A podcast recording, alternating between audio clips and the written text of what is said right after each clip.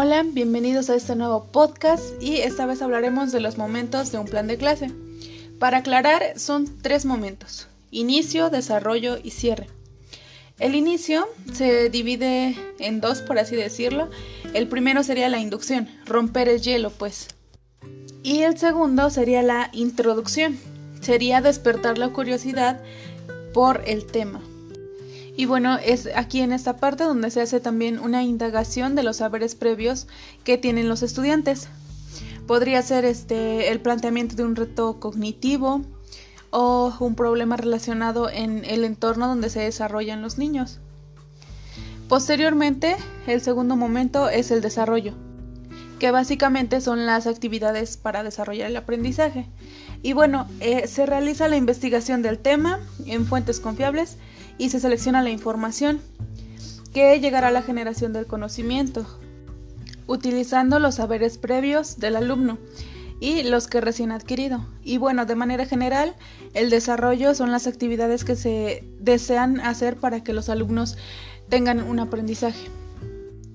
Y el último momento es el cierre, que es concretar el tema. Y bueno, en este apartado, el alumno demostrará mediante diversas técnicas eh, los saberes que realizaron durante las sesiones y también se puede incluir una retroalimentación.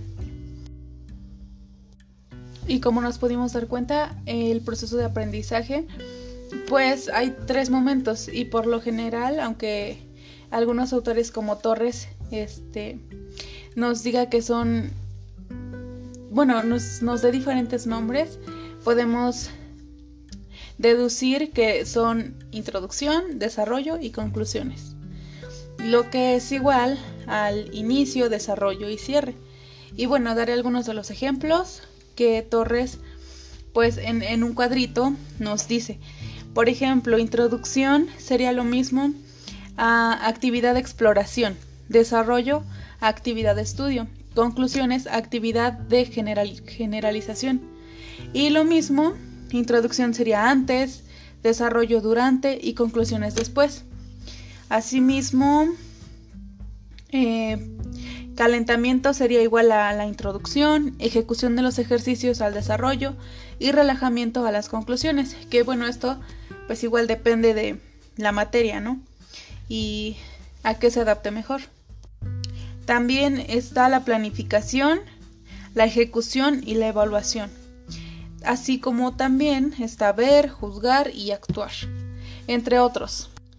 Pero siguen haciendo alusión a los tres momentos ya mencionados anteriormente.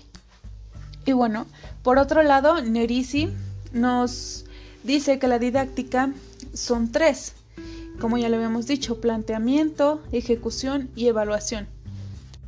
Y nos dice que el planteamiento pues puede ser de la escuela, de la disciplina, de las actividades extra, de la orientación educacional, de la, orientación pedagógica y que la ejecución puede ser la motivación, la dirección del aprendizaje, em, el momento de ejecución.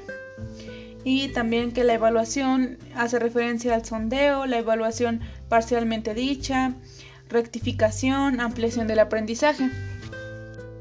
Y bueno, él, dice que la planeación didáctica hace referencia a estos, tres a estos tres momentos. Planteamiento, ejecución y evaluación. Por último está Villalobos, que dice que las competencias y los momentos didácticos son cuatro. El primero es el diagnóstico de las necesidades, lo que podría ser la evaluación diagnóstica para conocer los conocimientos previos. Y el segundo es la planeación preactiva. Tercero es la realización, que sería el interactivo. Y la cuarta sería la evaluación, que es postactivo. Y eso sería todo. Gracias.